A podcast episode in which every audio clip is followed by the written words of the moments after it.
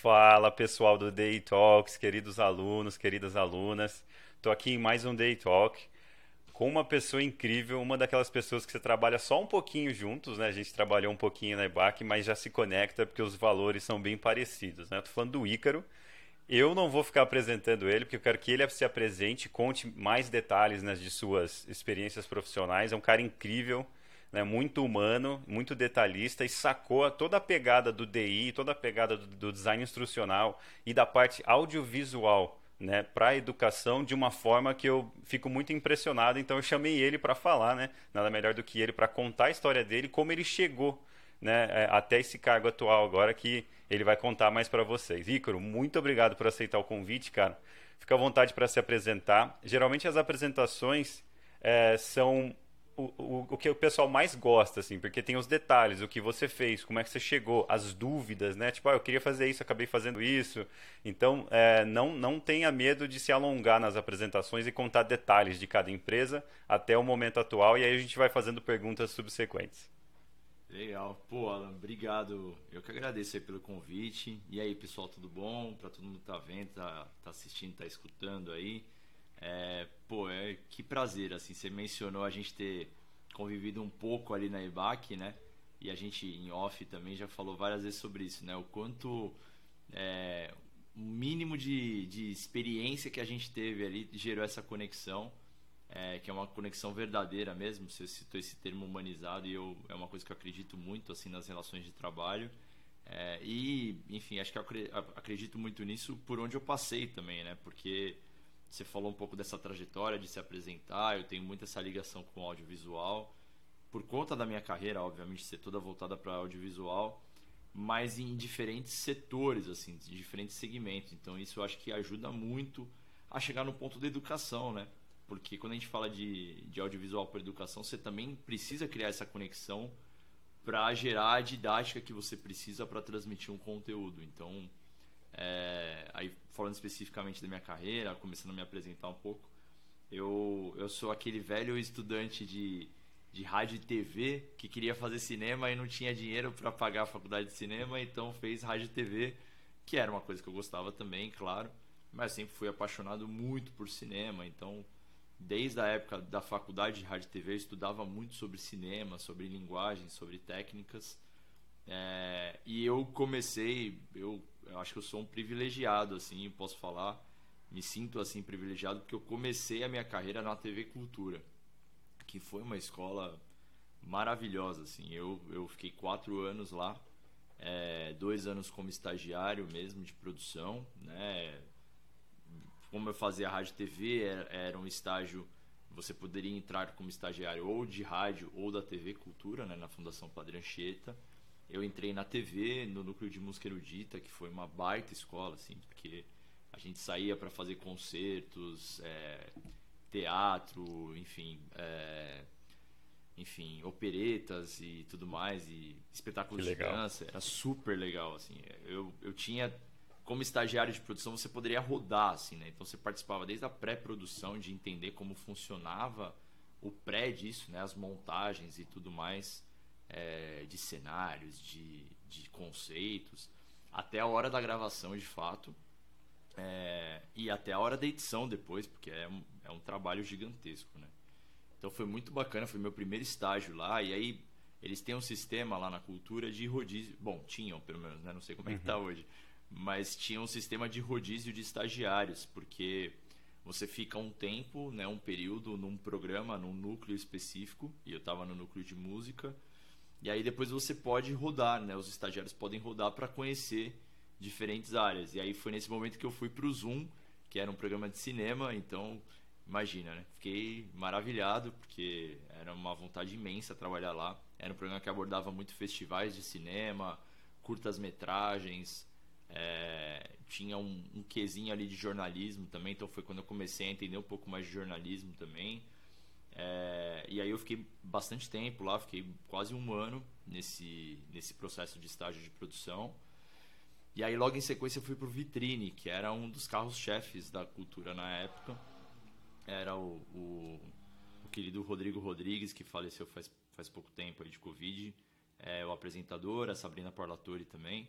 E aí nessa época é, eu fui estagiário também nesse processo de pré é, produção também na gravação de fato e pós.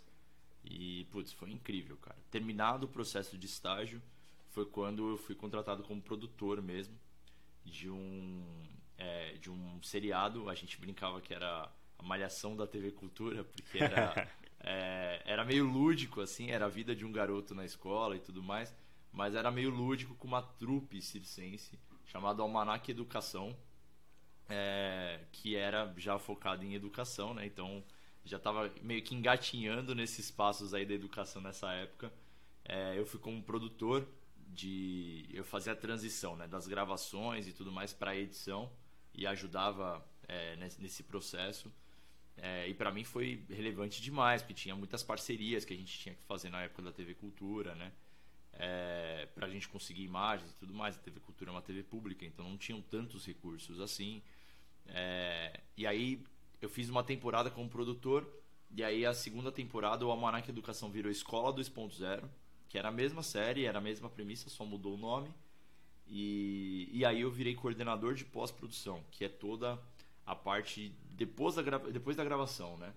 É, tudo que envolvia a edição, é, a computação gráfica, o tratamento de cor, a sonorização, a trilha, é, a pauta que vai entrar de, de VTs né, que entram numa edição, eu coordenava esse processo. Então, cara, eu, enfim, sou até hoje maravilhado assim pela cultura, não só como espectador, mas por ter trabalhado lá. Era um ambiente muito amigável, muito fraterno assim das pessoas se ajudarem. E acho que é, a gente até conversou algumas vezes. Né? Sim. Né? Eu, por, por no pessoal gostar também desse, desse pensamento e acho que por ter começado também na cultura, eu trouxe muito esse lado humanizado pro profissional, porque eu acho que ajuda demais, assim, sabe? Demais. Ajuda no produto final que você vai ter, né? Ajuda é, a construir alguma coisa que, que faça sentido, assim, num produto final é, que você sente que os processos foram bem feitos, assim, sabe? Então eu acho que toda a relação humanizada ajuda para isso. É, bom, eu falei acho que 20 minutos sobre a cultura, né? Acho que o nosso tempo vai estourar só de eu falar da. Jamais, cara, jamais. Já tenho 15 perguntas que eu sei que o pessoal te faria, então já tô, já tô com elas anotadas aqui. Manda bala, fica à vontade, que tá incrível. Claro, claro. É, puta, é, é, essa experiência da cultura, assim, ela foi muito relevante. Foi a primeira, claro, né? Acho que todo mundo talvez tenha a sua lembrança de primeira experiência, assim, na área. E a minha foi realmente muito especial. E aí eu fui pro mundo, digamos assim, né? Saí do, do berço da cultura é, quando eu fui pra Fremantle Media, que é, é um, um modelo de reality shows, é muito forte, né? No mundo inteiro de reality shows. Eu fui fazer o Ídolos que é, bom, acho que os mais novos não devem lembrar porque já acabou faz um tempo, né? Mas é a versão do American Idol aqui do Brasil. Uhum. Eu fui como logger, era um como se fosse um assistente ali na edição está presente nas gravações, acompanha o que está sendo gravado é, e depois leva isso para edição para conseguir separar os melhores materiais para os editores poderem editar, né? Então foi minha primeira experiência assim fora da cultura e óbvio que foi uma coisa completamente diferente a Fremantle Media nessa época ela produzia né, o Ídolos, mas ficava alocado dentro da Record, né? Porque uhum. passava na Record o Ídolos. Então, para mim, óbvio, foi um, um, choque ali, né? Porque a cultura ela tem um perfil de trabalho é, completamente voltado ali para os conceitos educacionais, culturais e tudo mais. E a Record ela, é, um, é um perfil mais comercial, de fato, tinha inserção de merchan, coisas do uhum. gênero. É, e é uma outra um outro olhar do audiovisual, né? Então, para mim foi uma experiência é, absolutamente assim relevante para eu conseguir entender que o universo do audiovisual ele é gigante, né? Não adianta você ficar cercado ali de um mundo que você está de certa forma é, familiarizado, né? Porque era uma coisa que eu sempre tinha gostado. É, porque é importante você conhecer esses outros formatos, né, de trabalho. Então, eu fiz duas temporadas do Ídolos e aí logo em sequência aí também pela Record eu emendei o Aprendiz, né? Outro reality show que era produção também, fiz produção também de rua, ah, só que era de rua, então era correria pura, assim, era a gente, para quem lembra do Aprendiz também, não, não, acho que não existe mais, não sei se, acho que não está sendo mais formatado, mas na época era o João Dória, é, o apresentador, e a gente fazia, É, então teve, teve acho que três temporadas do João Dória. E eu fiz acho que a primeira que ele estava apresentando, o Justus tinha saído. E, cara, era uma correria absurda, assim, porque era reality, né? Você tá captando a realidade, né? Dos participantes ali, de fazer as tarefas. E eu era um produtor de rua, né? Então eu saía na gravação com a equipe de gravação para acompanhar o dia inteiro essa galera fazendo fazendo as tarefas e tal. Então também mesma coisa, né? Outro olhar, né? Eu tava na edição no Ídolos, fui para a rua para produzir na rua em loco também para entender um pouco desse mecanismo da produção. E eu ainda era muito novo, né? Enfim, tinha, sei lá, nessa época 21, 22 anos, alguma coisa assim. Então, Nossa. É, tava meio que ainda engatinhando na área, né? É, mas foi relevante demais. E também foi relevante porque nessa época do aprendiz eu comecei a entender como que as marcas também é, gostavam de trabalhar as suas, os seus valores dentro de um produto audiovisual. Porque, óbvio, tinha merchan, tinha patrocínio e tudo mais. É, naquela época, é, ainda se falava muito em publicidade, da, da, forma de fato que era praticado na TV. É, o branded content mesmo, né, o conteúdo de marca, não era uma palavrinha tão usada ainda. Uhum. A gente está uhum. falando aí de mais de 10 anos atrás, é, sei lá, quase 15 anos atrás. Então, é, esse conceito ele ainda era muito focado na publicidade. E começou a me interessar isso assim como como vender dentro do audiovisual um valor de marca né? É, foi nessa época que eu fui fazer também um pouquinho depois né na verdade. Eu fui trabalhar numa rapidamente numa agência de eventos e tal depois que terminou o aprendiz né que era um contrato específico eu fui trabalhar com audiovisual numa agência de eventos por pouquíssimo tempo ali alguns meses e depois eu fui para Play TV, que era uma TV focada em games e tudo mais, em cultura pop. Mas eles também tinham, dentro da Play TV, um departamento, que foi para esse departamento que eu fui, que cuidava da Oi TV, que era uma programadora de canais, é, que, enfim, tinha toda a gama de canais que a gente tem aí, HBO, é, Globosat e tudo mais. E a gente produzia conteúdo para eles, né? Essas programadoras de canais é, tinham os destaques, os conteúdos que eles queriam divulgar, a gente produzia esses conteúdos para passar na Oi TV, né? Então a gente brincava que a gente tinha dois clientes ali, né? A Oi TV como cliente macro, a operadora, mas a gente tinha também toda essa gama de canais que a gente produzia esses conteúdos.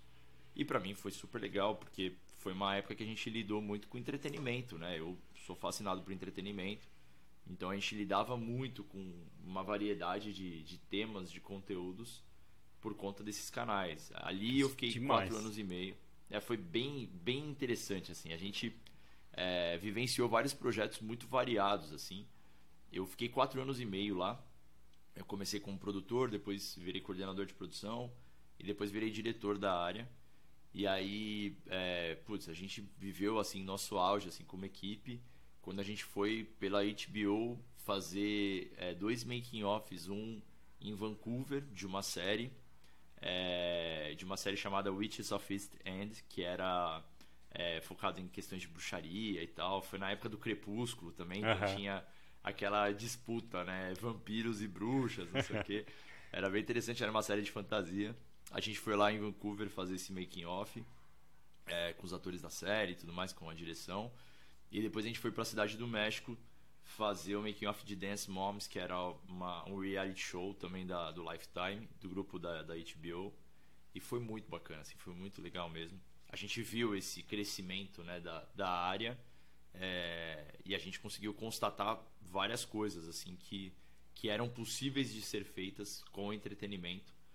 E aí foi nessa época da Play TV que eu fiz um MBA pela ESPM de gestão de mercados, porque uhum. eu achava interessante é, além de ter feito, óbvio, rádio TV, que era uma coisa que eu adorava, fazer um pouco de link também com o marketing, né? Então eu fui fazer gestão de mercados, que era um, um MBA, uma pós focada nessa transição de qualquer outro mercado, no meu caso era o de rádio TV, para o marketing também, entender como as, esses mercados se comunicavam, sabe?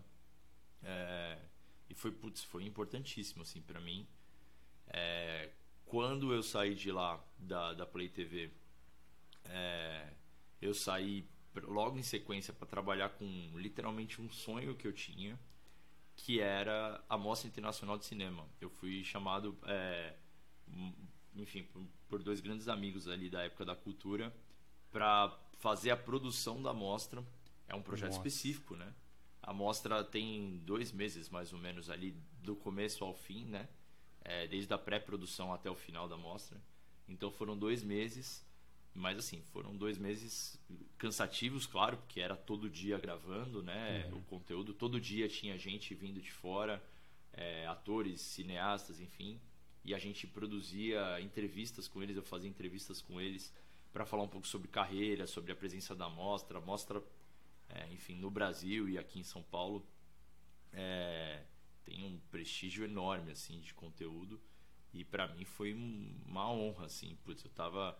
Eu consegui entrevistar, sei lá, a Maria Alice Vergueiro, foi a última obra dela, ela estava lá, eu entrevistei a Maria, Maria Alice Vergueiro, falei, a mostra estava homenageando nessa época o Antônio Pitanga, é, tive a oportunidade de conversar com o Lima Duarte, é, com o Érico Rocha, que é o filho do Glauber Rocha, então tem, putz, tem várias coisas muito é, é blow your mind, assim, uhum. sabe, na mostra que é que é muito interessante assim você poder vivenciar de perto assim foi, foi é só de estar tá assistindo já seria incrível imagina estar tá lá na organização produzindo sem tudo dúvida. entrevistando né não sem dúvida assim ver o mecanismo como tudo funciona ali para poder trazer essas pessoas enfim é, é, poder gerar esse conteúdo para as pessoas aqui você percebe que tem vários fãs assíduos da moda da mostra que estão lá todo ano para ver e, e óbvio com justificativa, que a mostra tem muito conteúdo rico assim de, do cinema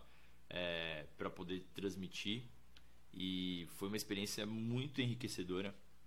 E assim que acabou a mostra, veio uma das experiências que acho que a gente até conversou um pouquinho, que foram mais é, relevantes assim na minha carreira, que foi o Instituto Ayrton Senna.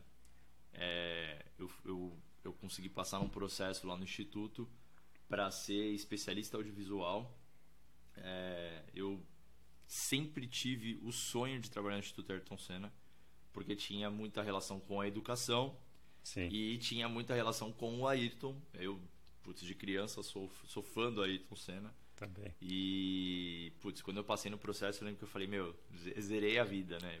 Eu tava unindo várias, várias, é, vários temas que me encantavam, né? Eu estava unindo a educação, eu estava unindo a questão do Ayrton Senna, eu estava unindo o audiovisual, porque eu estava é, usando tudo que eu tinha aprendido ao longo da minha carreira e que ainda ia viria a aprender nesse nesse contexto, nesse universo que era gigante assim. A gente trabalhou três marcas nessa época. Era o Selinha, é, que é um personagem infantil, né, do universo infantil. O próprio Ayrton Senna, a imagem do piloto, do atleta e o Instituto Ayrton Senna, que tem todo o viés educacional, né?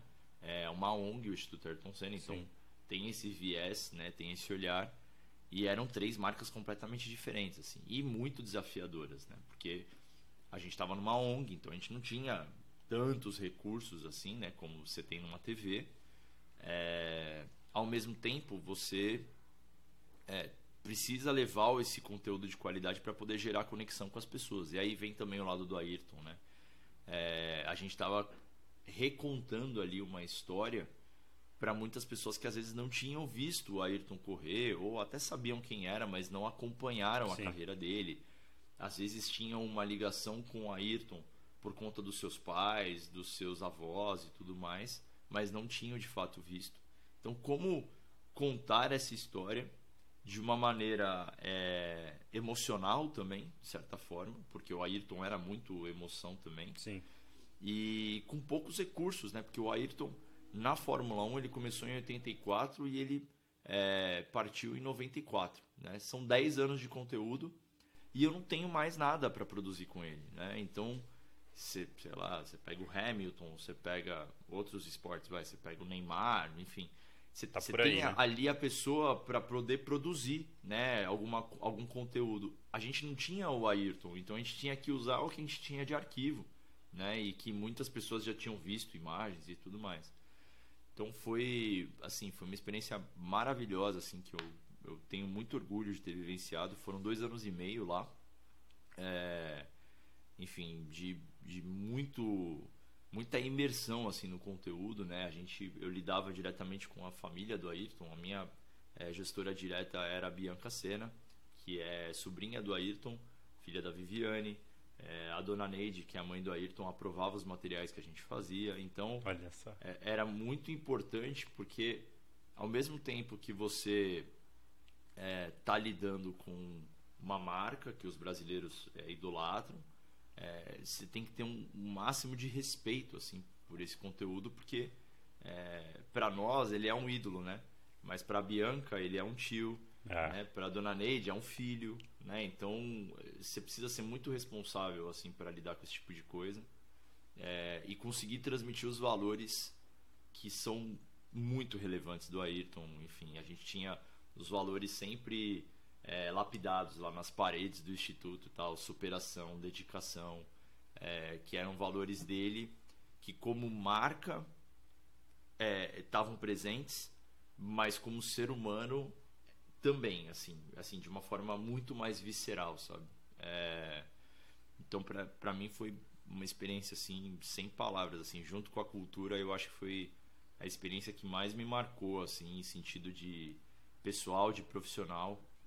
Até hoje mantenho relação com as pessoas porque, enfim, é, é o que a gente falou no começo, né? A questão humanizada, a gente não tem uma série que eu gosto muito, assim, vou, vou deixar aqui de recomendação que é é o Ruptura que é da Apple TV, que é a história exatamente de um cara que ele entra no trabalho é, e ele apaga do que ele é ah, no pessoal. eu vi. É, genial. A é Juliana, que trabalhou com a gente na IBAC, me recomendou essa série e eu achei espetacular. Porque é isso, né? Você não separa as do... A gente é uma pessoa só, no profissional e no pessoal, né? Não dá para separar. Você pode até esquecer, igual na série, mas no final você acaba sendo você, né? Exato, exato. Você tem a sua essência, você tem a sua persona e, e é impossível você conseguir separar os seus sonhos, as suas aspirações como pessoa quando você também está no profissional, né? Então é muito relevante pensar por esse lado e o Instituto Ayrton Senna me trouxe muito isso, assim, o sonho de criança que eu tinha, sei lá, meu aniversário de 5 anos eu, eu tinha vontade é. de ter um macacão do Ayrton Senna.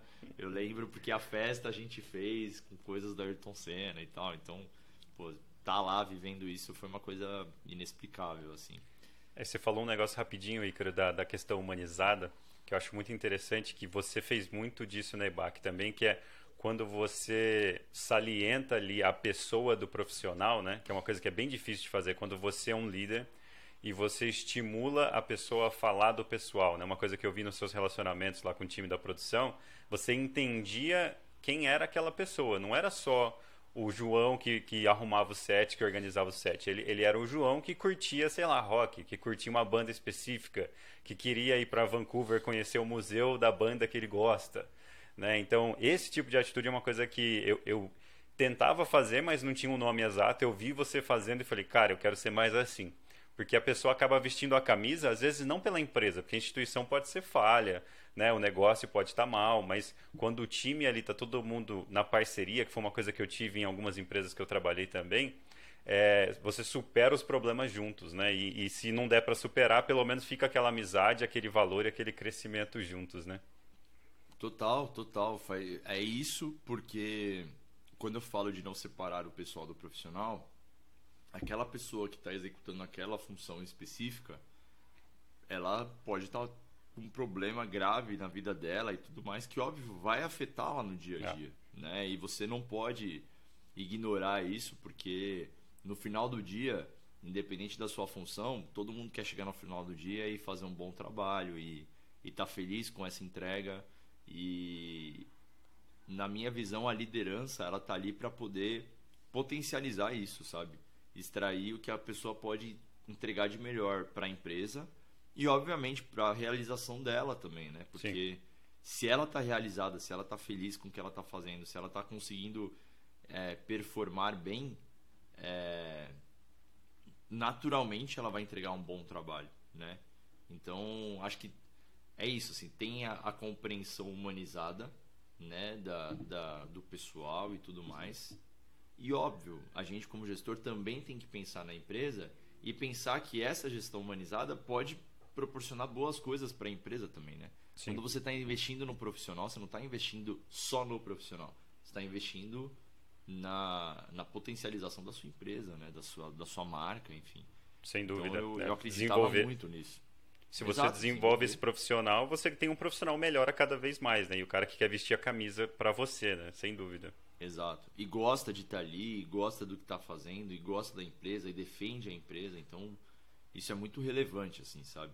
De novo, sentia muito isso em exemplos como o Instituto e como a cultura, porque às vezes você não vai ter melhor, o melhor panorama, os recursos completos que você vai ter, e, e tá tudo bem, porque é, isso é o mundo, assim, várias empresas passam por isso, né? Às Sim. vezes você não vai ter a melhor condição é, que você precisa, talvez, para executar o trabalho, mas é importante você tentar fazer o melhor com o que você tem na mão, né? Então isso é muito relevante, assim. É... E aí, saindo do instituto, é, eu fui viver uma experiência muito interessante, assim, também, do ponto de vista de temas que, que, que, eu gostaria de trabalhar que foi a Playground, que era um player novo aqui no Brasil. Aliás, já tinha né, algum tempo, na época do Facebook, eles é, começaram a, a, surgir com bastante força assim no formato de vídeo tinham aqueles as três linhas de letterings brancos passando com alguma informação sobre algum tema. Uhum. Grande parte dos temas estavam relacionados a, a questões relacionadas é, às bandeiras da ONU, então diversidade, é, questões raciais, questões sociais, questões científicas. E, putz, para mim foi apaixonante assim trabalhar com esse tipo de tema.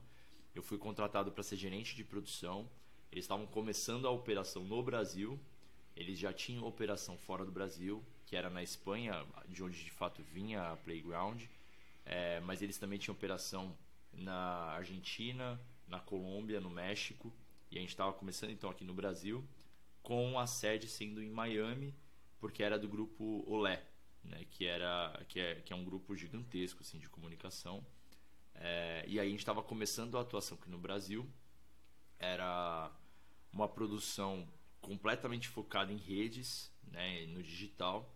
Então, para mim também foi uma novidade, porque eu vim de um mercado de TV, de outro olhar, né, de outra mídia, e eu sou uma pessoa que também preciso me atualizar e, obviamente, mexer com o digital é importante na nossa área, né? Porque, obviamente, eu sempre falo isso, né? Se eu fosse o mesmo produtor que eu era há 20 anos é, na cultura, com certeza eu não estaria vivo hoje para o mercado, né? Porque o mercado é. mudou muito, né? E é natural que, que, que tenha mudado, é preciso que mude, porque Sim. você passa a consumir conteúdo, mídias em diferentes frentes, né? Então eu fui para Playground, foi muito legal também, foi muito bacana. Foi quase um, é, foi um ano de experiência é, que a gente desenvolveu a equipe ali do começo para produzir esses conteúdos para as redes sociais. É, criamos um canal do YouTube também que não existia na época. E, e eu saí de lá porque a agência que me atendia na época do Instituto Ayrton Senna, a Cantacom, é, eu criei uma relação de amizade mesmo com eles por conta do que a gente viveu juntos na, na no instituto a agência da, da Cantacom me chamou para ser head de audiovisual lá para a gente estabelecer a, a, como se fosse uma produtora in house dentro da agência é, nessa época no final de 2019 eu ainda vivi uma outra experiência muito enriquecedora, aquilo que eu falei, né, de ainda manter a relação, né, nos projetos Sim. que você passa. É, a Heineken fez um projeto com o, a, com a Ayrton Senna, com a marca Ayrton Senna, e a, uma agência chamada Red Door me chamou como consultor por indicação do instituto para a gente Olha. produzir esse evento para a Heineken. Então eu fui trabalhar para a Heineken, era um evento específico ali chamado Senna Tribute, foi no final de 2019 é, eu também estava com a Cantacom nessa época. E, é, ainda trabalhava na Playground, mas eu fui como freela para esse evento. E aí, logo em sequência, a Canta me chamou para ser head de audiovisual. É, enfim, foi também uma experiência inexplicável, assim, porque eu já tinha relação de amizade com eles por conta do que a gente tinha construído na época do instituto. Então, trabalhar com amigos fica até mais fácil, né? Fica até mais leve, enfim. Então, e o é pessoal fala que fazer networking é um negócio difícil, que é meio complicado. Basta você ser você e tentar fazer seu melhor, né, cara? É isso, é isso. Você falou é de uns isso. exemplos aí de interconexão entre trabalhos e pessoas e tal. Eu, eu não tento fazer networking, assim. Eu não fico puxando sardinha. O máximo que eu faço é adicionar no LinkedIn e já era e tentar ajudar quando eu posso. E ainda assim as coisas voltam, sabe? É muito legal. Esses dias É. mesmo, uma pessoa do um passado bem distante, uns seis anos atrás, falou: Cara, lembrei de você para gravar um curso X, vamos fazer? Tipo, nem fiz processo seletivo nem nada, só, só fui pela, Que pe- legal. pela experiência pessoal né, que eu tive com aquela pessoa e o, o, o- profissional que eu tentei dar o meu melhor. Né? Então acho que você também tem muito disso e, e é muito legal. Fica a dica pro pessoal, né? Networking não é puxar saco, não é ficar mandando mensagem toda hora. Networking é dar seu melhor e entender que tem uma pessoa ali do outro lado que tem seus problemas, né, su- suas, suas preferências e quando você se conecta, você não precisa ficar lembrando, né? Exato, e, e, e de forma natural, isso acontece de forma natural, né? Isso, isso que você está mencionando, o caso que você mencionou depois de seis anos, a pessoa te chamar, é, a gen- eu, eu ter voltado a trabalhar com essa agência, é, daqui a pouquinho eu vou contar um caso também, a pessoa que me contratou na Mostra Internacional de Cinema, que já tinha, eu já tinha conhecido na época da cultura, foi trabalhar comigo na IBAC. Então, assim, Olha só. a gente vive um mercado que é muito rotativo, assim, é muito fácil de você encontrar as pessoas. E eu tenho certeza que se eu te perguntar, por exemplo, o que você fez para gerar essa conexão depois de seis anos e ser chamado, ou que eu fiz, a gente não vai saber explicar, porque é uma coisa Não. natural, não teve uma estratégia, tipo, ah, eu vou ser assim porque lá na frente. É, Não, exato. não existe isso, né? Não tem como ser isso. Não é uma coisa moldada, né? É uma coisa que simplesmente acontece exatamente como você falou, você sendo você, enfim, da forma mais natural possível, né? E, e essa, essa agência me trouxe muito esse significado é, humanizado, porque, obviamente, como acho que você já passou em várias conversas aqui no, no Day Talks, veio a pandemia. Né? Pois Aí é. veio a pandemia. Todo mundo fala, aí veio a pandemia. E é isso. Eu tinha entrado lá em janeiro de 2020, em março de 2020 veio a pandemia. Então a gente precisou muito ter um movimento mesmo de como. é, eu lembro que na época se falava muito isso. Ah, é importante agora se reinventar. Tá, mas o que é o se reinventar na prática, né? A teoria. Qual lado, né? Exato. A palavra é muito bonita, né? Se reinventar. Nossa, que legal. É importante se reinventar. Tá, mas como fazer isso, né? No seu mercado, como conseguir se reinventar na prática, né? Então eu lembro que eu, eu, nessa época a gente eh, nessa agência a gente produzia muitos conteúdos de branded content para várias marcas, né? A gente tinha algumas marcas eh, gigantes, enfim, estão com eles até hoje. A Petronas, por conta também do, do envolvimento com o Lewis Hamilton, eh, tinha essa, esse vínculo com a Fórmula 1. eh, a gente eh, atendia a Localiza, Swift, enfim, eh, Atlas, Schindler, é, Beringer Ingelheim, que é, que é de farmacêutica. Então, enfim, tinha várias marcas envolvidas ali. É, a gente continuou desenvolvendo conteúdos para eles. E ao mesmo tempo foi importante para mim fazer contatos, conversar com pessoas, como você falou agora, que às vezes você cria o vínculo ao longo do processo para entender da parte delas como, como que elas estavam enxergando esse se reinventar. O que é essa esse se reinventar no nosso mercado, assim. Então, sendo coerente né, com tudo que eu falei agora há pouco, eu é, passei por vários lugares que tinham esse conceito de marca.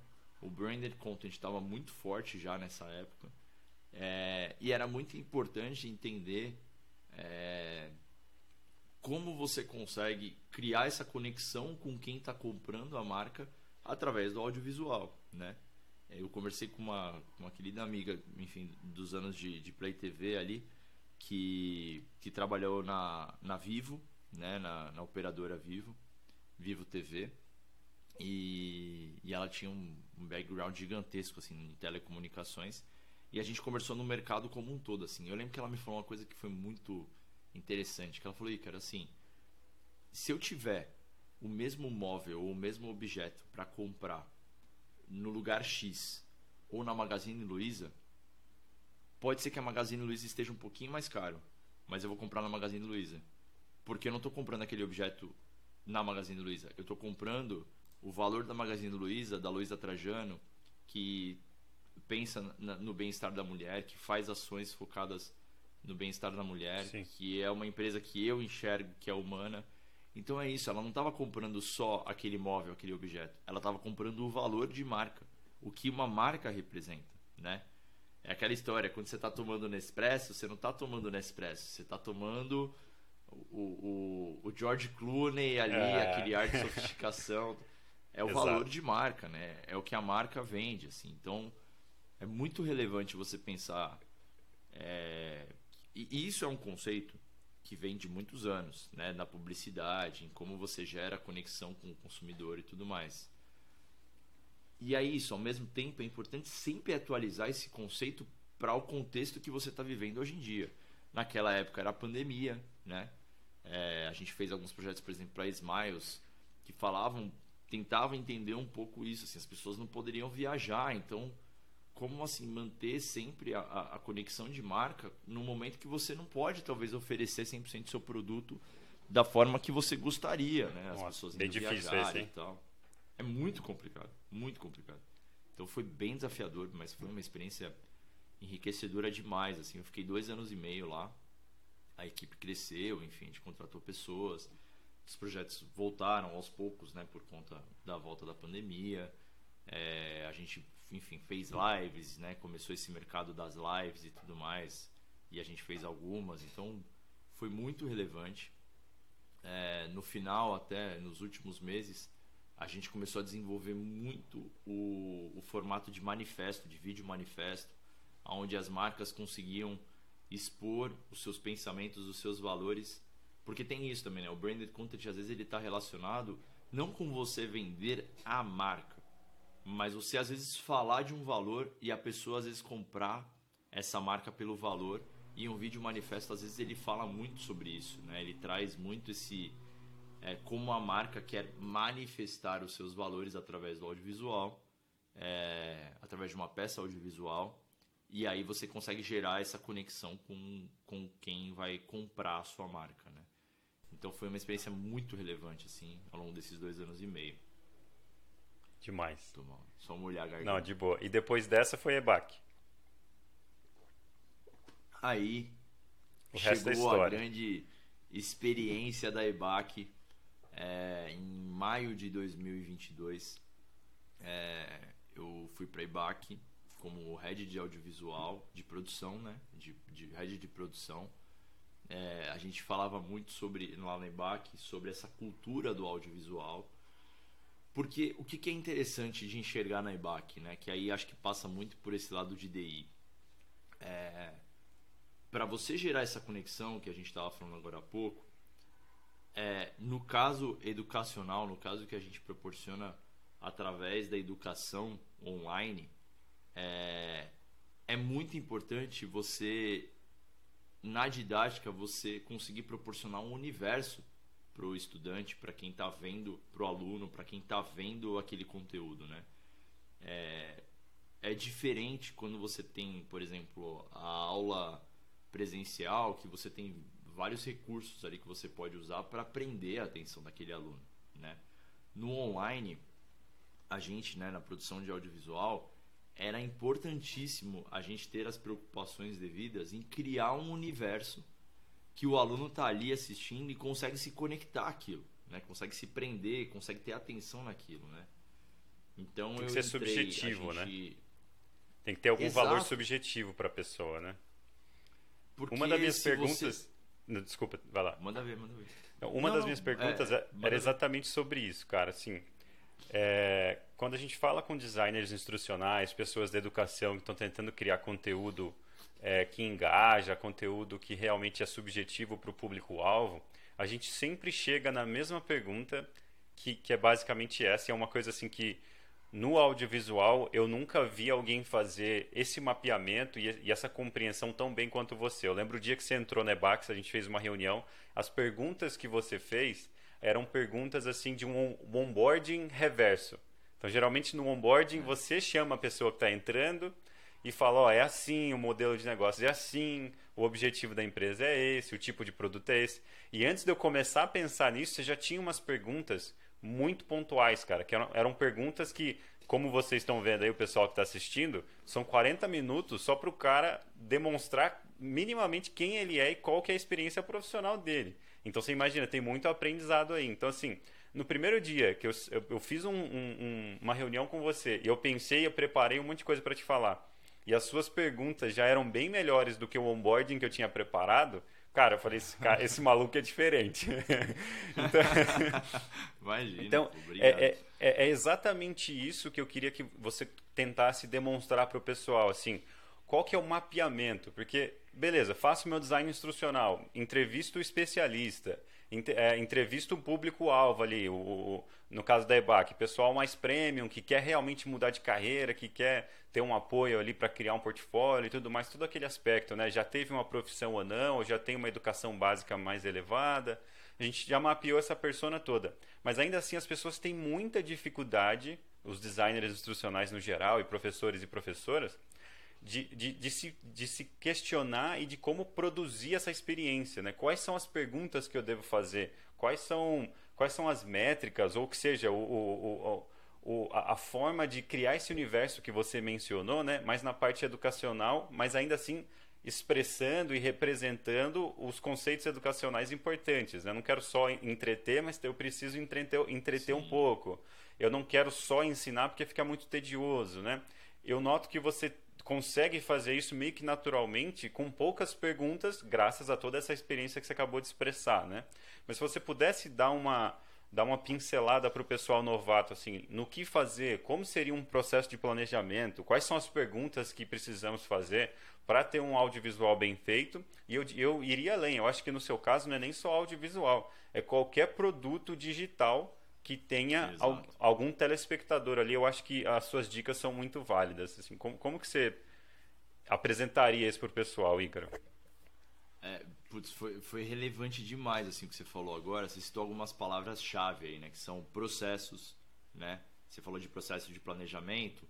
É, e você também falou, pô, não apenas para o audiovisual, mas para outras áreas. Sim, porque eu lembro que quando eu entrei na EBAC, a gente falou muito sobre isso é, sobre a, a, trilha né, de aprendizado, sobre a jornada que, não só internamente na EBAC, mas fora da EBAC, esse conteúdo precisava passar até chegar ao produto final, o curso que ia ser comprado pelo aluno e tudo mais.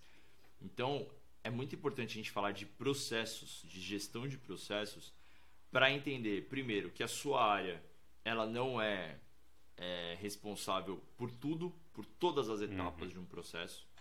É, falando especificamente do audiovisual, eu lembro dessa conversa que a gente teve e eu lembro dessas perguntas que você mencionou que eu fiz, porque eu lembro que até chegar no audiovisual você tinha todo um pré que estava acontecendo ali que era relevante demais para chegar meio que mastigado ali no audiovisual para óbvio fazer isso acontecer e era importante o audiovisual também estar presente ali no começo Sim. O que é esse ali no começo? É entender o seu público-alvo, é entender com quem você está falando, é entender como que você vai transmitir essa mensagem, o que essa pessoa quer escutar também, né? Porque não adianta, por exemplo, eu achar que o assunto é interessante porque ele é interessante, mas simplesmente não sentir que ele vai ter reverberação do outro lado também, né? É muito importante, por exemplo, quando a gente vê os cursos da IBAC e tudo mais, eu lembro que até antes de eu entrar eu escutava muito sobre isso é, os comentários, o que as pessoas estavam achando literalmente. Putz, estava agregando, não estava agregando. As pessoas estavam evoluindo, não estavam evoluindo. Elas conseguiam mudar de carreira. É, putz, não, não era suficiente aquele curso para mudar de carreira. Então, esse mais até do que um feedback, mas essa impressão, o quanto isso estava impactando na vida das pessoas, é muito relevante para poder começar a produzir um curso, né? E eu lembro que a gente conversava muito sobre isso, porque, de novo, né, dentro do debate, dentro da, dessa esteira de produção, desde o começo ali, desde o ir até atrás de um professor. Ah, eu identifiquei que as pessoas querem escutar sobre esse assunto. Beleza, então vamos atrás de um professor que fale sobre esse assunto. Mas quem é esse professor? O que ele faz? Como ele faz? Como que é a didática dele? Como é. ele se comunica com esse público? Ele entende a necessidade desse público? E aí ele vai produzir um curso junto com com DI, com toda a, lógica ali, com toda essa engrenagem, ele vai conseguir produzir um conteúdo que vai é, atender a essa demanda, a essa necessidade de não só de mercado, mas dos alunos que consomem isso. Sim. Legal. Então aí fechamos com o professor. Beleza. Então vamos conversar com esse professor. Então para produzir um curso robusto que consiga levar isso, esse conteúdo para as pessoas. Porque é isso assim. Quando eu falo, por exemplo, no Instituto Ayrton Senna de respeito com o que você está produzindo, se você for parar para pensar, tudo o que você produz, não só audiovisual, envolve essa questão do respeito. Quem está comprando precisa saber que você pensou nessa pessoa, que você pensou em mexer com a vida dela positivamente para levar uma mensagem, alguma coisa que, que mexa com ela de uma forma que a inspire, que a leve para outro lugar, né? que ela está almejando ao comprar aquele produto. Quando a gente fala de educação, está muito relacionado a isso também. Né? Você está produzindo um, alguma coisa pensando que alguém ali no final vai consumir.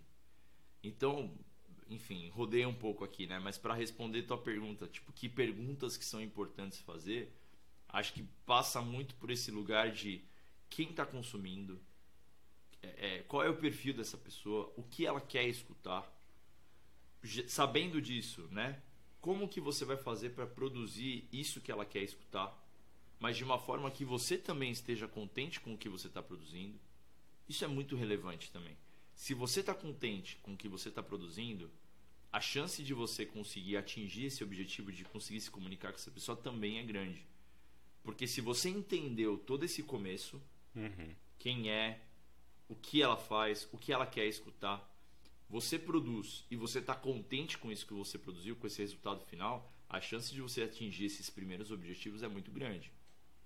Então essas perguntas elas vão te ajudar a te levar para um lugar é, que você consiga gerar essa conexão de marca, né? Quando a gente fala da EBAC, a gente não está falando só de cursos online, ponto. Né? Depois eu vou falar daqui a pouquinho também. Eu, hoje eu não estou mais na EBAC, eu estou numa outra experiência. Eu estou na Fluency Academy, é, que lida com idiomas. Mas não é uma escola de idiomas. É muito mais do que isso. Quando você fala de EBAC, não é uma escola online. É muito mais do que isso. Você está mexendo com a vida das pessoas. Olha a responsabilidade que você tem. Então é muito importante você pensar no DI como uma forma de você se conectar e você saber a importância que tem você mexer com a vida das pessoas. É, é, é muito responsável isso, sabe? Sensacional. E, e, não adianta fazer tudo isso que você colocou muito bem e deu até aquela base no início, muito bem feita também, se você não entende os recursos disponíveis, né? Às vezes eu vejo muito Exato. DI assim sensacional, bem intencionado, que está nesses valores que você trouxe aí de querer agregar para a vida das pessoas, trazer um valor legal. Só que a pessoa dá uma viajada, assim, tipo, não tem um recurso que você está querendo usar, aí vai brigar com o diretor para contratar uma ferramenta de 15 mil dólares por, por ano e não vai rolar e atrasa o processo, né? Então, qual que é seu pensamento nisso de assim, não temos muito recurso, igual você falou já de, de empresas que às vezes tinham uma cultura incrível, mas ah, tinha que sambar ali nos recursos, mas ainda assim você quer criar uma experiência bacana e assim, não dá para pensando no capitalismo, infelizmente, não dá para ficar esperando o momento em que você vai ter o recurso para fazer algo perfeito. Então, qual que seria a Exato. sugestão de fazer algo relevante, que vai agregar, mas que com certeza vai ser melhorado depois? Busque referências, busque soluções é, não só criativas, mas que atendam a mesma proposta, talvez com menos recursos, porque é, é muito interessante. É que eu, eu, bom, talvez eu seja um pouco parcial, meio suspeito para falar, porque como eu te falei, ter passado pela cultura, ter passado pelo Instituto Ayrton Senna, foram momentos que a gente teve que usar o que a gente tinha na mão, uhum. né? E, e não por isso a gente não ia gerar essa conexão. E óbvio, o que muito se faz é você ir atrás de referências, é você pesquisar e tá tudo certo com isso, né? Não é um problema. As pessoas às vezes vinculam é, é, você ser original com você não buscar referências, não é, copiar. Né? A Reinventar tá a roda, né? Aqui. É, exato. A gente não está falando de cópia aqui, não é cópia. Mas a criatividade, às vezes, ela é startada, ela tem uma, um insight ali, né? É, a fagulha ali, né? Para começar o, o incêndio, né? É, às vezes ela é começada com alguma referência que acaba abrindo tua cabeça, assim, abrindo tua mente, falando, putz, dá para fazer isso. Não dá para usar isso daqui, mas dá para fazer isso daqui, né? E às vezes você vai gerar essa conexão. O problema do idealismo, Alan, é que as pessoas às vezes se prendem muito ao idealismo e se travam, uhum. né? E não conseguem desenvolver. Tem que ser isso do meu é jeito. pra tudo. Exato. Isso é para tudo, cara. Isso é para tudo, assim. Quantas vezes eu já conversei com a, com a, minha esposa aqui. Minha esposa é psicóloga também, então acho que ela com certeza entende um pouco dessa verve, uhum. né? É, do, da mente humana, né? E como o idealismo às vezes não é não é, é não, não é visando o progresso, sabe? Visando a evolução. Porque às vezes você fica tão macetado ali naquele idealismo de como as coisas devem ser, de como as coisas devem acontecer, e cara, você não consegue o bom e velho, né? Aquela, aquele clichê do pensar fora da caixa, né? Que é só é uma manutenção da, da, minha realidade, né? Preciso manter do jeito que é. O resto dane-se. Ex Puta, perfeito. É isso. É isso. E aí o problema de você é, manter tudo como está é que você, você não evolui, você não acaba não criando novas ferramentas, novas soluções e consequentemente você não evolui o seu produto, né? O que você é. vai oferecer para o outro também. Porque também tem isso, além do, dos produtores precisarem evoluir, o mercado de consumo, como a gente consome as coisas, também evoluiu. Né? Então é preciso acompanhar isso também para você conseguir gerar comunicação, gerar diálogo. Né? Se essas pessoas evoluíram para consumir o seu produto, mas você não evolui, como que você vai se comunicar com elas? Como você vai dialogar? Né? Como você vai propor coisas novas e também beber de fontes novas? Né? Então enfim, acho que é muito relevante buscar referências é, no seu segmento, no seu mercado. Sei lá, eu de audiovisual, putz, eu não paro de assistir filmes, série, é, produtos de branded content, produtos às vezes premiados. É, eu, como eu sou fascinado por branded content, eu gosto muito de ver storytellings novos, assim. É, eu sou uma pessoa muito relacionada com storytelling, então eu adoro ver como as pessoas às vezes criam histórias, fios narrativos dentro do audiovisual para poder gerar essa conexão. Tem que ir é, mapeando as possibilidades, né, para você ter um, um, um acervo Exato. ali de do que usar, né?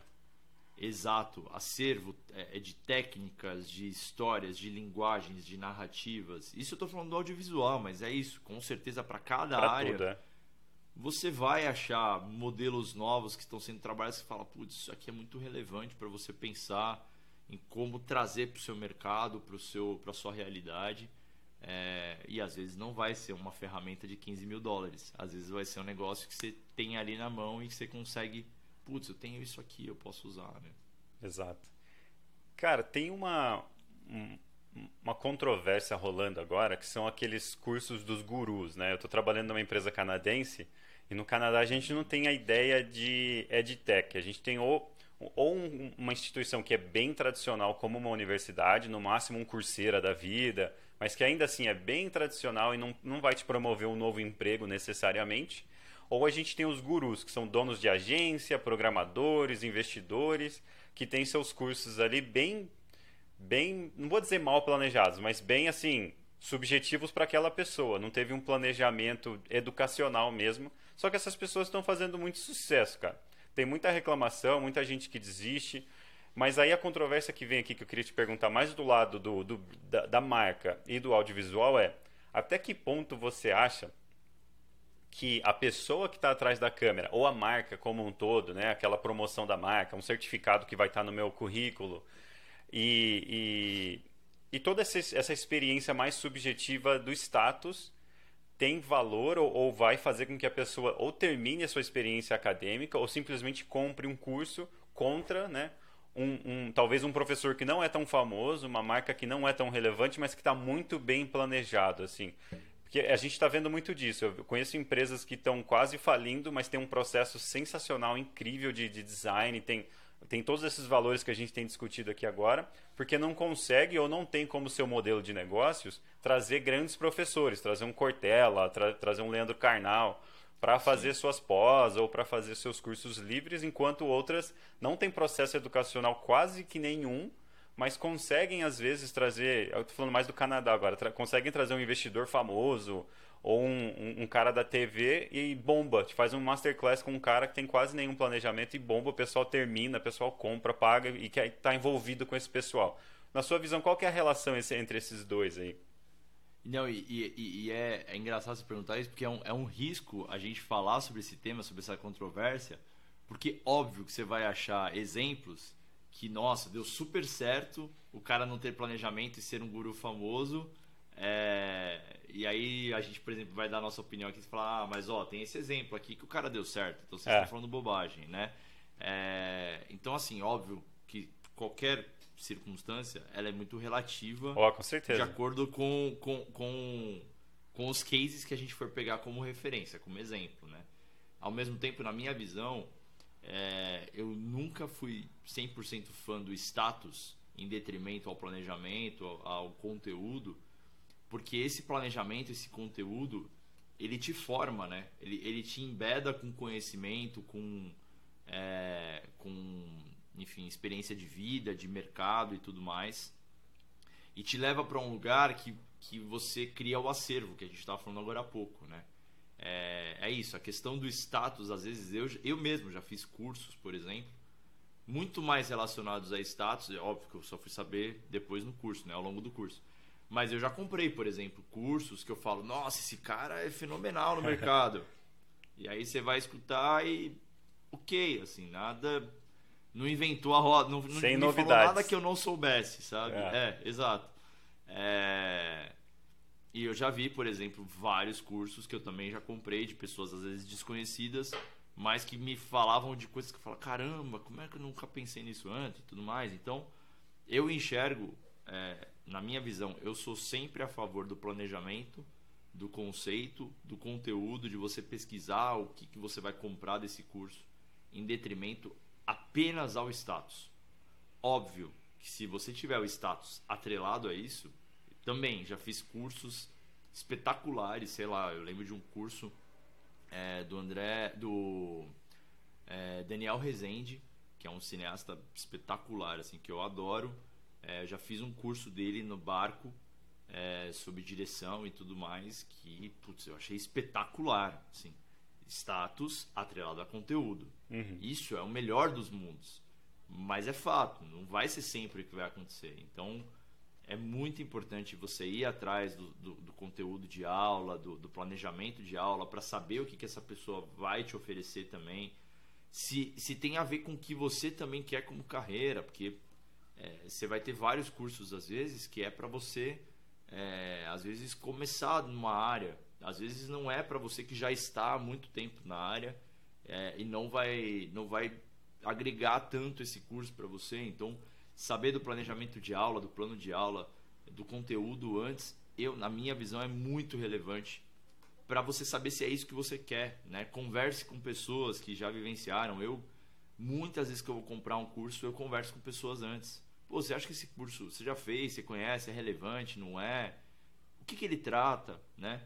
É, é, muito importante isso, porque é isso. O investimento hoje em dia, é, não só no Brasil, mas no mundo, que, enfim, a gente vive uma crise, uma crise globalizada. O investimento ele é, ele é relevante demais. Ele é importante Sim, saber como um retorno, você vai né? investir. Exato, o seu tempo, o seu dinheiro, é, a sua atenção. Hoje, o tempo é dinheiro também, né? Então, pô, a gente vive num mundo é, sempre corrido e tudo mais, então saber que você vai investir do seu tempo, do seu dinheiro, é importante.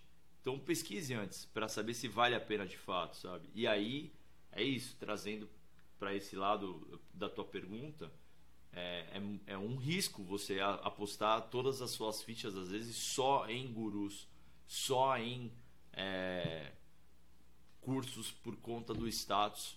Glamour, Digo, é um né? risco porque é, porque pode ser que você vai encontrar um curso que você fala, nossa, mudou minha vida, mas a chance de você também encontrar um curso que você vai se decepcionar, se frustrar é muito grande. Bacana, bacana.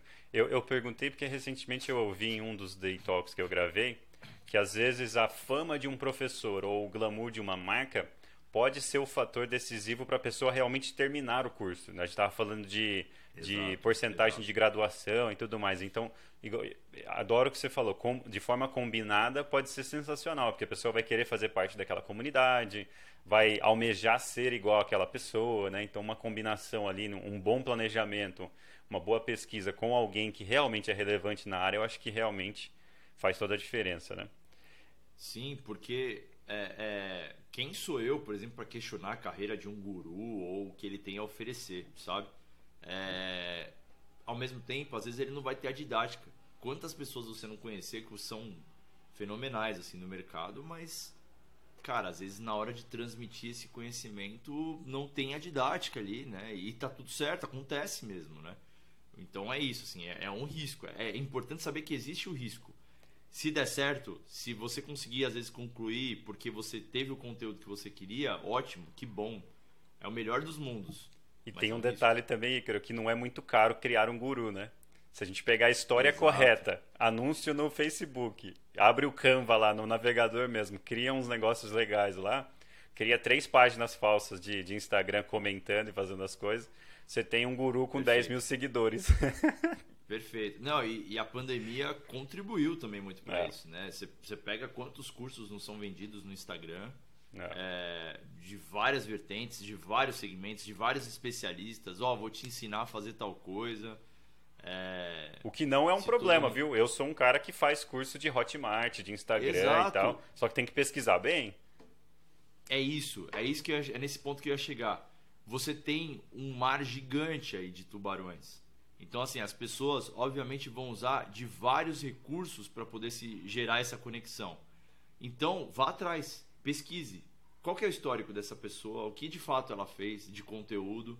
Porque é o que você falou, para criar um especialista em cinco minutos ali, é rápido, né? Exato. E às vezes vai te pegar, às vezes você tá tão na ânsia de querer fazer que às vezes vai te pegar, né?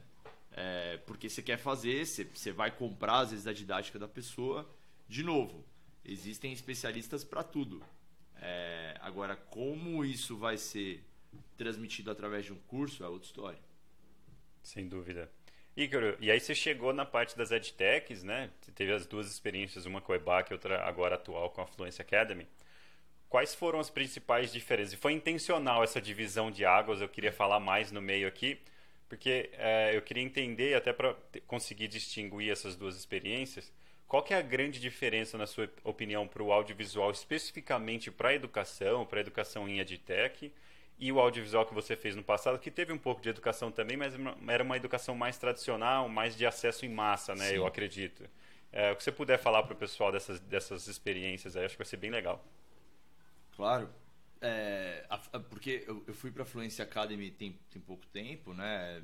Estou é, há quase um mês lá é, como eu falei agora há pouco, né, eles têm essa premissa da escola de idiomas, é, ao mesmo tempo que é isso, assim, tem toda uma questão de destravar a sua vida, né, de, de movimentar a sua vida é, de uma forma que o idioma não seja um, uma barreira para você, né? Então isso é muito interessante porque aí vindo para essa experiência, para a experiência da IBAC, né, com as edtechs, é muito interessante perceber como as edtechs trabalham é, técnicas e tecnologias e, e ideias e soluções para poder literalmente adentrar na vida das pessoas e conseguir gerar um, uma evolução de fato, né? Porque, é, sei lá, quando eu penso no passado, em outras experiências que eu tive e tudo mais, é, e, e, óbvio também com a relação do presencial, que é diferente, com certeza é diferente, é, você tem uma forma de se conectar diferente, é, porque quando você está falando das edtechs, e eu, eu, sei lá, falo muito da EBAC e da uhum. Fluency, porque não só por eu ter trabalhado, mas porque tem essa similaridade do online também tudo mais. Hoje a gente vive no mundo, principalmente depois da pandemia, que as pessoas consomem muito em casa. Né? As pessoas reservam parte do seu tempo ali, do seu dia, para poder sentar e, e, e, consumir aquele conteúdo é, de uma forma que vai enriquecer. Então, eu percebo que o movimento das edtechs é muito interessante para saber entender essa realidade que as pessoas vivem hoje em dia e saber como ainda assim proporcionar conteúdo de qualidade, né? De novo, pelo amor de Deus, não que não tivesse qualidade antes, não é isso, muito pelo sim, contrário, sim. tenho o maior respeito do mundo, sei lá, pelo Instituto Ayrton Senna, que, enfim, continua tendo esse respeito, é uma das dos grandes é, símbolos da educação no Brasil. Sim. É, ao mesmo tempo, você tem esse, esse movimento das edtechs que tem um olhar diferente de saber compreender é, o público, primeiro o público que vai consumir, porque é isso, a gente está falando de uma ONG, é, o Instituto Ayrton Senna tem outro foco, outro olhar, e quando a gente fala, por exemplo, de uma EBAC, de uma Fluence é, e de outras edtechs, enfim, você sabe entender o que esse público quer e como conseguir proporcionar isso para esse público, né? Quando a gente fala do mercado de educação, é, eu falei de sentar, né? Mas você não precisa necessariamente sentar, você pode estar fazendo outra coisa é, é, e consumindo ainda assim esse conteúdo. A metodologia de consumo, de como você vai ser produtivo, às vezes fazendo esse curso, ela é muito variável, né? É. Eu, às vezes, preciso sentar e estar tá aqui anotando, mas outra pessoa, por exemplo, pode estar tá fazendo outra coisa é, e consumindo e ainda assim conseguindo entender esse conteúdo é muito variável, é, é muito grande assim a gama de atuação é, e de, de forma de consumir esse conteúdo. Então, eu penso que aí, o, a vantagem, de certa forma, da EdTech, de, de ter esse mercado, de ter esse olhar e essa diferenciação para o que era do passado, é você conseguir se conectar à realidade que a pessoa vive hoje, né? Eu tô você sabe, a gente já conversou várias vezes, eu estou em vias de ter meu primeiro filho, eu e minha esposa. É, a nossa realidade, óbvio, vai mudar. É, vai ter a correria né, do, do bebê e tudo mais. É, mas saber que eu posso ter, por exemplo, alguém, alguma empresa, alguma marca que possa me proporcionar ali um tempo no meu dia para eu consumir algum conteúdo é muito importante. Sim. Né? Porque faz você não parar, né? Você continua evoluindo, você continua buscando conhecimento e de uma forma até mais acessível, não financeiramente, mas no método mesmo, né? É, a metodologia é, ela é proporcionada através de, de, uma forma, de uma mídia mais acessível é, na forma prática do teu dia a dia, na rotina que você tem no dia. E o que você falou da, da, subjetividade, eu acho muito legal, porque as próprias edtechs mais voltadas à tecnologia, criação de player, plataformas e tudo mais, elas já estão fazendo essas perguntas para os seus usuários e usuárias e você consegue até adicionar, por exemplo, estou aprendendo inglês. Você quer que o player dê 5 segundos para você repetir o momento da fala? Né? É, ou não, não precisa do momento, você vai dar o pause você mesmo. Então, está chegando nesse nível de granularidade e de subjetividade, né? da tecnologia se adaptar à sua rotina. Ó, não consigo parar para interromper a, a fala. O player adiciona os 5 segundos para você e você repete o que ele está falando na aula ou o que seja. Né? É, tá, tá, muito legal isso, isso é bem legal. E está influenciando uma coisa que é bem tradicional, que é a própria é, universidade tradicional. Né? Eles estão tentando acompanhar, correr Exato. atrás. E aí o que eu queria te perguntar é como você enxerga esse futuro? Né? A gente tem, claramente, a gente tem uma distinção das edtechs correndo de, de graduações, promovendo uma profissão nova, uma carreira nova, sem necessariamente ter que ficar na faculdade por anos. E a gente tem as faculdades se reinventando, criando micro certificações, né, mas ainda com um pouquinho mais de, de seriedade. Eu, na, no, no, aspecto do audiovisual, onde você enxerga, assim, que gente, qual o futuro que você enxerga para termos de tom de voz, né, modelos, formatos e tudo mais? para essas diferentes indústrias? EdTech mais informal ou mais subjetiva e as instituições mais sérias, hein, mais enrijecidas, assim, falando para as massas? É, eu, eu acho muito importante que tenha chegado esse mercado de edtechs também para audiovisual, porque eu lembro que quando eu fiz faculdade há, muitos anos, é, putz, há muitos anos, então o EAD ele, ele era até um pouco banalizado, assim, né? Ele era visto como uma coisa ah, não é sério, né? Não é. Presencial é sério, né? Mas você faz EAD, ah, é fácil fazer é. EAD, né? É, você passa fácil e tal. Mas isso, sei lá, 20 anos, né? É, é muito interessante você enxergar o movimento das edtechs e como isso pode proporcionar é, incrementos na carreira das pessoas, é, porque de fato você, você tem esse incremento, você tem essa experiência a mais que pode ser proporcionada pela EdTech. É, falando do mercado de audiovisual, é óbvio que a prática ensina, não vou ser. É, não vou negligenciar a prática aqui, muito pelo contrário. Eu, eu, eu sou uma pessoa que, mesmo fazendo a faculdade, eu estava na faculdade, eu começar a estagiar na cultura me abriu a cabeça, assim, porque a prática, você tá ali vivenciando, ainda mais questões de técnicas, de equipamentos e tudo mais, é muito importante você ter de fato a prática. Ao mesmo tempo, você ter a EdTech que pode te trazer técnicas de forma mais rápida, mais efetiva para o que você quer, para o seu foco, para o seu olhar. Putz, eu quero, eu já sei, eu quero isso aqui para minha carreira.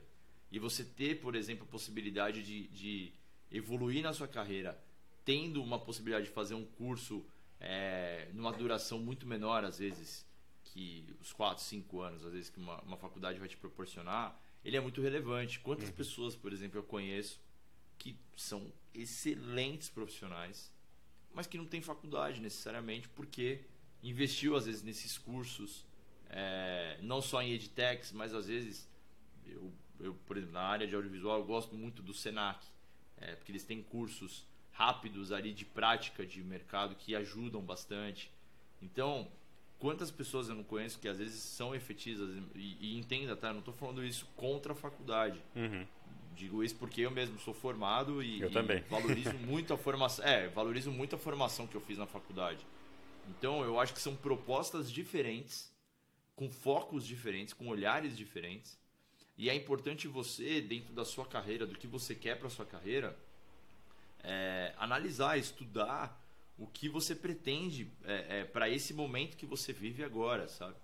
Eu digo isso e, e até aproveitando o tema, eu não vou deixar de consumir conteúdos de edtechs, de cursos de edtechs. Eu mesmo já fiz recentemente vários. Mas eu ainda penso em algum dia conseguir fazer mais uma faculdade dentro do meu dia, da minha rotina. É, putz, eu já falei às vezes para minha esposa, eu tenho muita vontade de fazer faculdade de artes plásticas. Oh, por hobby, por lazer, por gosto, sabe? Sim. É, e isso é isso. Não quer dizer que eu não, não consuma o que a EdTech tem a oferecer. Eu acho que é muito importante você pensar que são focos diferentes sabe? É, é exatamente o que você disse, até porque se você for um programador, por exemplo, que só se formou em EdTech, vai chegar um momento da sua carreira que se você não tiver faculdade, você não vai virar um arquiteto, não vai virar Exato. um diretor, um gestor. Exato. Então, é, é, aqui, é o que você falou, vamos começar a ganhar dinheiro logo, mais ou menos eu sei o que eu quero fazer. Quando eu já me entender melhor, né? Você é um bom exemplo disso, que esse monte de experiência que você teve, né, quando eu me entender melhor, já tiver uma renda, tiver mais estabelecido, agora eu posso pensar exatamente na faculdade enquanto eu já tenho essa profissão, né? Eu acho que a EdTech traz Exato. muito esse, é, essa visão, né? Essa possibilidade, né? É, essa, é porque eu usei o termo possibilidade agora foi o que me veio na cabeça e é, e é muito verdade assim para mim. A EdTech ela para mim ela é uma representação de possibilidade. É. Sabe, ela te traz uma uma chance é, diferente ali de conseguir às vezes ir para o mercado e tudo mais. Eu falo do audiovisual. Eu lembro quando eu comecei a estagiar no audiovisual era uma coisa muito difícil, assim, conseguir o estágio, né, é, adentrar no mercado e tudo mais, porque era muito disputado, eram poucas vagas, né. Hoje o mercado de audiovisual ele cresceu de uma forma absurda, assim, você tem produção na época era muito TV ou rádio, né, as produtoras também, mas eram menores e tal tinha as produtoras maiores, mas assim como conseguir entrar na TV era uma coisa difícil, nas produtoras maiores também. É, hoje você tem uma gama de atuação muito maior, produtoras por todo lado e tudo mais, porque, como eu te falei, o mercado aumentou. Você tem o streaming, você tem as redes, você tem YouTube, você tem ads, você tem uma série de comunicações. É, você, como uma pessoa que surgiu também no Instagram ao longo desses anos, é, você sabe que você precisa se comunicar com um público diferente que está vendo a televisão. É. Então, é, no audiovisual, é importante você ter essa, essa mentalidade de como se comunicar, de como estar presente no mercado. É, e é muito importante ter a EdTech caminhando do teu lado para conseguir adentrar nesses mercados, assim, entender essas linguagens. Eu mesmo estou fazendo um movimento é, de atualização mesmo, porque como eu comecei com televisão e tudo mais, Hoje eu estou na Fluence, que tem uma atuação, na minha visão, sensacional, assim, de redes e tudo mais, de conexão, Sim. que é uma coisa que eu não vivi. Né? Não só como produtor, mas como consumo mesmo. Eu não sou um cara tão ligado a redes sociais é, como uma outra geração, muito mais nova e tudo mais do que eu. É, e é importantíssimo assim saber que, que, é, que é positivo, que é boa essa comunicação, né? Sim. Que você tá ali, às vezes, no Instagram, é, a gente estava falando agora há pouco, às vezes você vai ver um monte de gente que surgiu ali em cinco minutos. Mas você vai ver um Alan, por exemplo, que é um, enfim, não é porque eu estou falando com você, mas já falei isso várias vezes. Uma pessoa que eu respeito e tudo mais, que você vai ter o, o, o conteúdo dessa pessoa ali é, te impactando de uma forma que, que te leve para outro lugar, que te leve para uma evolução, assim. Então, é, é importante saber que as edtechs estão ali para te ajudar a chegar nesse universo também. Sem dúvida. É, e, e, ter a faculdade também como um outro foco, né? com um outro olhar. Sem dúvida. Ícaro, você que está tendo essa experiência incrível agora nas EdTechs, depois de ter tido uma experiência ainda mais incrível né, na, no audiovisual mais tradicional, eu diria, qual que é a sua dica para o pessoal do audiovisual que quer entrar né, nessa indústria que está crescendo aí do, da EdTech, né? Está é, tá crescendo até em outros países, América Latina, Ásia, né, Canadá. Eu mesmo estou trabalhando numa empresa canadense. Para o pessoal do audiovisual que quer entrar mais para educacional, para EdTech, e para o pessoal de DI que sofre com a parte audiovisual. Porque assim, muitos designers instrucionais acabam tendo que editar vídeo, acabam tendo que roteirizar as coisas, né? Acabam tendo que fazer essa parte mais da produção audiovisual ou a produção criativa, né? Às vezes não é audiovisual necessariamente, mas às vezes é uma página, às vezes é um objeto de aprendizagem, mas que envolve todo esse processo criativo. Qual que é a sua qual que é a sua dica de desenvolvimento, habilidades, é, coisas para observar para esses dois grupos aí? Eu, eu penso que você citou um exemplo muito legal, assim, que é. Eu já vi muitos, muitas pessoas de TI tendo essa dificuldade, às vezes, por exemplo, editar um vídeo e tudo mais. Foi ótimo você citar esse exemplo. Porque, como, sendo coerente com o que eu estava falando agora, né? Como YouTube, Instagram e tudo mais, é, você tem uma gama, um acesso muito maior de informações, de cursos. Eu, como dica, daria para as pessoas é, pesquisarem cada vez mais cursos até rápidos para você poder se desenvolver nesse sentido, porque você vai conseguir se desenvolver, você vai conseguir, por exemplo, se você pegar firme um curso aí é, no YouTube ou é, no Instagram, alguma coisa assim, minimamente básica ali para entender às vezes um software de edição, para ter um ponto de partida, você vai conseguir ter esse ponto de partida, uhum. né? Então, a dica que eu daria é tá muito relacionado a esses cursos que a gente estava falando em EdTechs, né? A própria EBAC tem cursos sensacionais, assim, focados no audiovisual, em direção, é, curso de showrunner, é, curso de técnicas de edição. Putz, eu, eu, particularmente, não é porque eu trabalhei na EBAC, mas eu acho que é realmente de muito conteúdo mesmo. Sim. É, que pode muito te ajudar a adentrar nesse universo de EdTech. É, para você entender linguagens, né?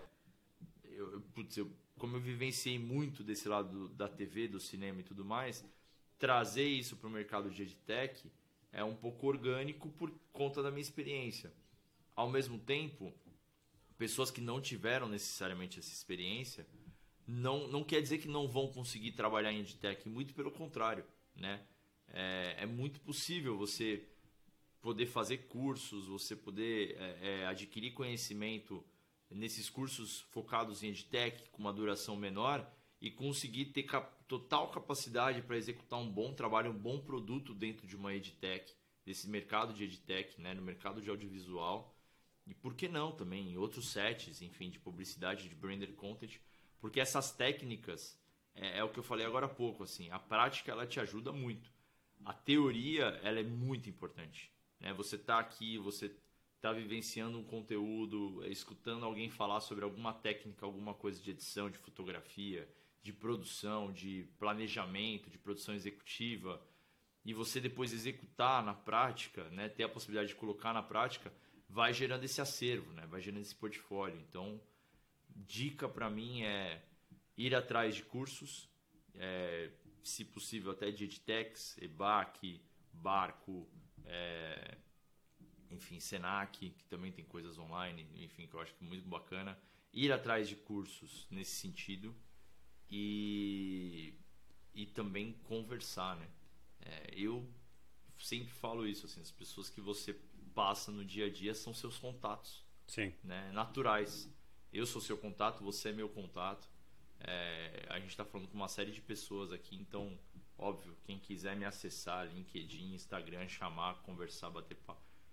Tudo isso é enriquecimento para te levar aonde você quer estar, sabe?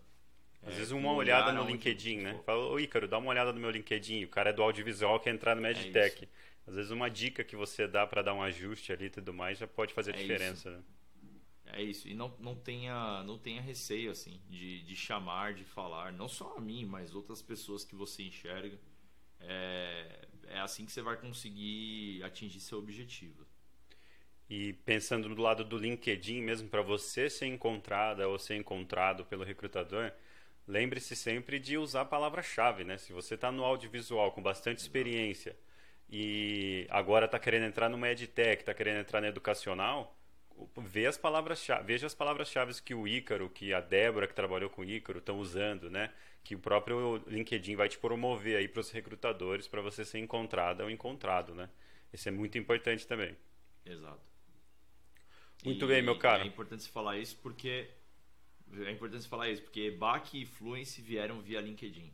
Olha lá, é. o meu dois. também sempre foi LinkedIn. Então, é, então é palavra-chave, EdTech, é. né, metodologia ativa. Se você é do audiovisual, conseguir provar que você trabalha com educação igual o Ícaro, sem dificuldade alguma, provou que lidou com educação no audiovisual, porque ele teve experiências diretas com isso.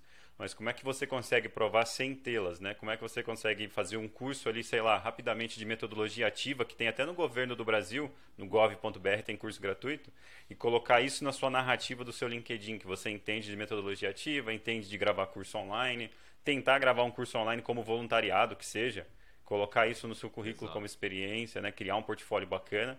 Sem dúvida você pode encontrar que as possibilidades são muitas no audiovisual e no design instrucional também. Exato, exato.